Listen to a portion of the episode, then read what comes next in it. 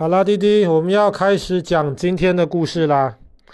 我们在英国的剑桥大学非常非常有名。那剑桥大学的物理系很有名，那么很多伟大的物理学家、诺贝尔奖得主，其实都跟剑桥大学的物理系有关系。但是剑桥大学的物理系有另一个名字，叫做 Cavendish Laboratory，凯文迪许实验室。那这个凯文迪许到底是谁呢？他就是我们今天要讲的故事的主角，他叫做亨利·凯文迪许。然后他也被认为是英国除了就是在牛顿之后，可以说是最伟大的一个科学家之一。那么在凯文迪许之前，其实很多人都对我们。周围每天都需要，可是我们又看不到的一个东西感兴趣，这个东西叫做空气。那滴滴现在你就被一堆空气包围，可是因为你看不到空气，所以常常被人家忽略。但是科学家就很好奇空气，他们在想空气到底是什么东西，特别是。比方说，我们可能一两个月之前，我们讲过这个气压，空气的压力。那么，既然空气会有压力，就代表空气里面很可能有一些东西。但是，这些到底是什么东西呢？那没有人知道。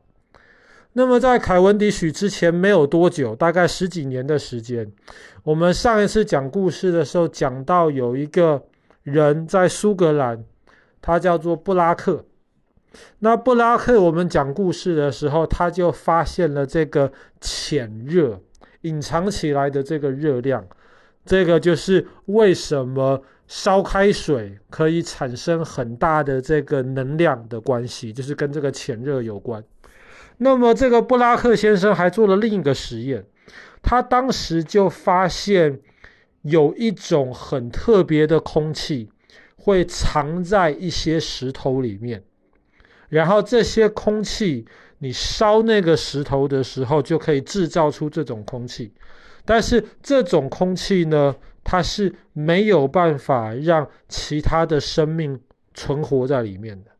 那么今天我们知道，这个这个那个布拉克先生说的这种空气呢，叫做二氧化碳。这个是人类第一次知道。空气里面有什么？但是布拉克只是发现了二氧化碳，他没有对二氧化碳进行更深的这个研究。可是这个凯文迪许先生就不一样。凯文迪许先生自从他看到了这个布拉克的这个研究，他非常的感兴趣。但是因为布拉克的研究里面说呢，这个二氧化碳这种东西是生物没有办法生存的。所以凯文迪许就想，我们可以生存在这个空气里面呢，或是进一步说，我们需要这个空气，没有空气我们不能生存。所以空气里面一定还有其他不是二氧化碳的东西。那么到底是什么？所以凯文迪许他就做了一些实验，他也就开始学布拉克，开始乱烧一些东西，然后他把烧出来的这些东西。收集起来，他那个时候就发现了，如果你去烧一些金属，比方说你去烧 zinc 那个锌，那么你烧这个锌的时候呢，它是在一个特别的一个装置里面烧，那么把锌烧出来的这些东西，它可以完整的收集起来。他就发现烧这个锌收集起来的这个气体非常非常危险，为什么？因为它一碰火就很容易烧起来，然后爆炸。所以他就把这个东西称之为可以燃烧的气体。而且呢，他不但发现这个可以燃烧的气体，他还发现把这些可以燃烧的气体收集起来的办法。那么今天我们就知道，这个凯文迪许先生发现了这个可以燃烧的气体，我们就叫它氢气。因为他可以把氢气完整的收集起来。那么收集起来之后，他知道这个氢气的体积有多大，甚至他还可以去量这个氢气有多重。收集起来装在一个袋子里面，他就去非常精确的测量这个袋子是空空的，跟这个袋子里面装满氢气重量差多少。那么你知道一个东西的重量，你知道一个东西的体积，很自然的。你就知道这个东西的密度，它的 density。那么凯文迪许就进一步的发现了，他说氢气的这个密度比我们一般的空气要轻，而且大概轻大概十倍、十一倍左右。所以这个研究就让凯文迪许得到了两个结论。第一个结论是什么呢？空气既然比氢气要重得多，就代表空气里面一定还有其他不是氢气的东西。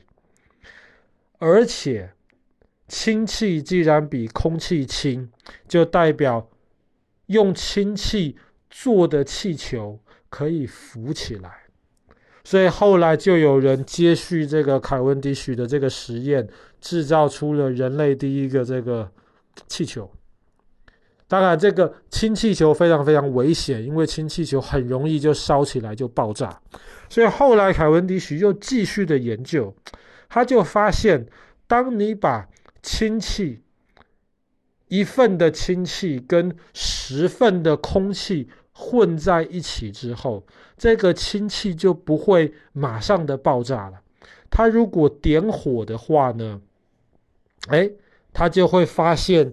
这个火会慢慢慢慢的烧，而且烧完之后，凯文迪许又发现了另一个神奇的东西。他说：“当你把氢气跟一般的空气混在一起烧的时候，如果你混的比例是对的，比方说两份的氢气，跟他算了一下这个体积，算了一下这个密度。”你把两份的氢气跟固定的这个空气来混合的话呢，你就会得到水。所以他后来又更精确的去测量一下，原来空气里面还有其他的东西，比方说氧气，两份的氢气跟一份的氧气混在一起就会得到水。所以我们今天知道水。的这个化学式就是 H2O，就是两份氢气加一份氧气。这个其实是一个很大的发现，因为以前的人完全没有意识到，没有想到水既然是可以由两种气体混起来的。但是凯文迪许这个人呢，他是一个贵族出身，他从小就在非常有钱的环境里面，然后他最感兴趣的事情就是做研究，除了做研究之外，其他的事情他都不管。所以，即便他发现了两份氢气加一份氧气可以变成水的之后呢，他也没有赶快的发表这个论文。他也没有很快的让他的研究被其他人知道，所以后来有另一个人在凯文迪许之后也发现了这个东西，可是另一个人呢，就把这个他发现的这个成果就发表出来了。那么这个人的名字，我们上次讲到布拉克的时候，我们也听到过这个人的名字，他就是改良蒸汽机的这个瓦特。在论文上面，James Watt 也是第一个把水的这个化学式发表出来的人。但是他发表出来之后，其实凯文迪许就很不开心，因为其实真的明明是凯文迪许先发现。那想一想，这个瓦特真的很厉害，他从布拉克这边得到灵感，改良了蒸汽机。他可能又透过某种方式从凯文迪许那边得到了灵感，然后抢先把人家的这个研究发表出来。不过凯文迪许不开心归不开心，他这个人真的很特别，因为他大概从小就太有钱了，然后他的父母亲后来留给他一大笔遗产，然后他曾经有一段时间，英国的伦敦的这个银行里面存最多钱的人就是这个凯文迪许，你就知道他非常非常有钱，然后有钱到很多人希望能够帮他投资他的钱，这样子就可以从中间抽手续费赚钱。但是人家来问凯文迪许，永远都只是买一只买一份公司的股票。有人说：“哎，另一张股票很好，你可以投资另一个东西。”凯文迪许就会告诉他说：“你这是在浪费我的时间。如果废话这么多的话，我就把你炒鱿鱼。”那么这个人除了做研究之外呢，他不太喜欢跟别人打招呼的。那么他也基本上没有太多的朋友。他唯一的这个社交生活，就是每两个礼拜一次皇家学会开会的时候，他会去参加这个会议，然后跟其他的科学家聊一聊他们的发现。除了这个以外呢，凯文迪许甚至在家里面，他都不太跟佣人们讲话。他想要吃什么东西的时候呢，就写在纸上面，佣人读纸条，然后把食物准备好给他就可以了。所以这个人成为一个这么伟大的一个科学家，当然他研究这个科学的这个态度非常让人敬佩，而且他真的做事情很专心。那我们觉得真的是要做事情非常专心的人，才比较容易在事情上面能够取得一些成就。好啦。那么我们今天的故事就讲到这边。在牛顿之后，英国可以说是最伟大的这个科学家之一。那么发现这个空气里面还有不同气体这些不同成分的这个人，亨利·凯文迪许。